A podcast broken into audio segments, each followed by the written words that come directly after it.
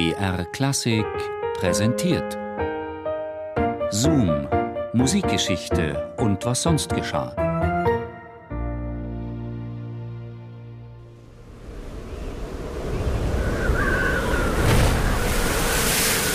»27. Juli 1839. Sturm im Skagerrak. Ein Zweimaster, 120 Bruttoregistertonnen, 25 Meter lang, kämpft sich, viel zu klein und schwach für die haushoch brodelnde See, ächzend durch Sturmwellen und Orkanböen. Die drei Passagiere unter Deck, zwei Menschen und ein Vierbeiner, liegen schreckensstarr und sterbenskrank vor Todesangst in ihren Kojen. Der winzige Segler heißt Tethys. Bei den zwei Menschen handelt es sich um das Ehepaar Richard und Minna Wagner aus Dresden, bei dem Hund um einen schwarzen Neufundländer namens Robber.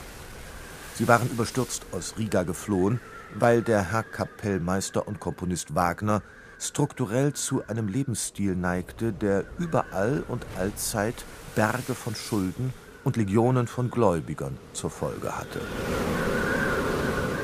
Wäre der Windsegler untergegangen, die musikliebende Menschheit hätte auf die Entstehung eines epochal neuen Typs von Musikdrama verzichten müssen. Sie hätte den Widerhall des pfeifenden und heulenden Winds, der fliegenden Gischt und der von Sturmgebraus erfüllten zweitägigen Nacht nie sich verwandeln hören können in die Musik einer großen Oper. Denn aus dem Sturmerlebnis wurde wenig später in Paris der fliegende Holländer.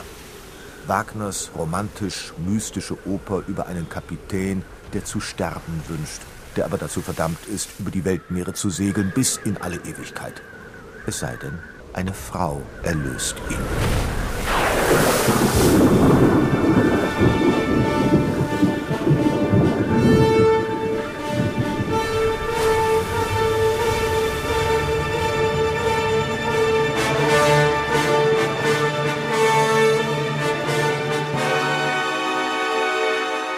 Wagner wurde nämlich, soll man seiner Autobiografie glauben, im Sturm regelrecht dämonisch zumute. Im gischigen Dämmer sah er ein Gespensterschiff kommen und wieder gehen.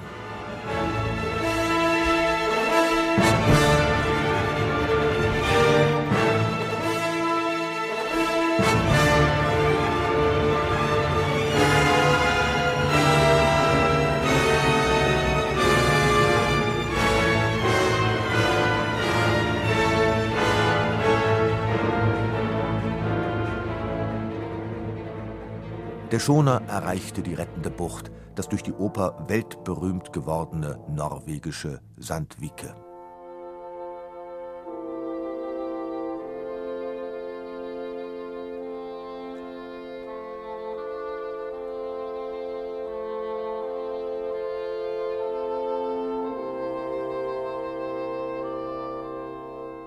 Aber als die Reisenden nach einem großen Fest der Wiedergeburt Sandvike am 1. August verlassen, geraten sie am dritten Tag in einen noch ärgeren Sturm.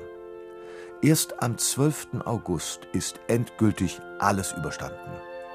Der Schoner segelt in die Themsemündung. Spätestens als Wagner vier Wochen später in Paris auf Heinrich Heine trifft und dessen Legende über den fliegenden Holländer liest, ist die Opernidee geboren. Bis zur Uraufführung am 2. Januar 1843 in der Dresdner Hofoper sollte es allerdings noch dauern, knapp vier Jahre. Sie wurde ein so großer Erfolg, dass Richard Wagner fast unversehens den repräsentativen und gut bezahlten Posten eines königlich sächsischen Hofkapellmeisters bekam.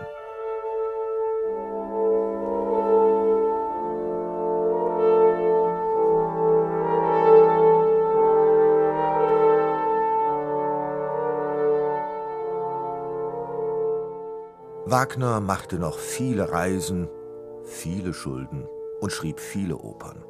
Aber eines machte er nie wieder, eine Seereise per Segler.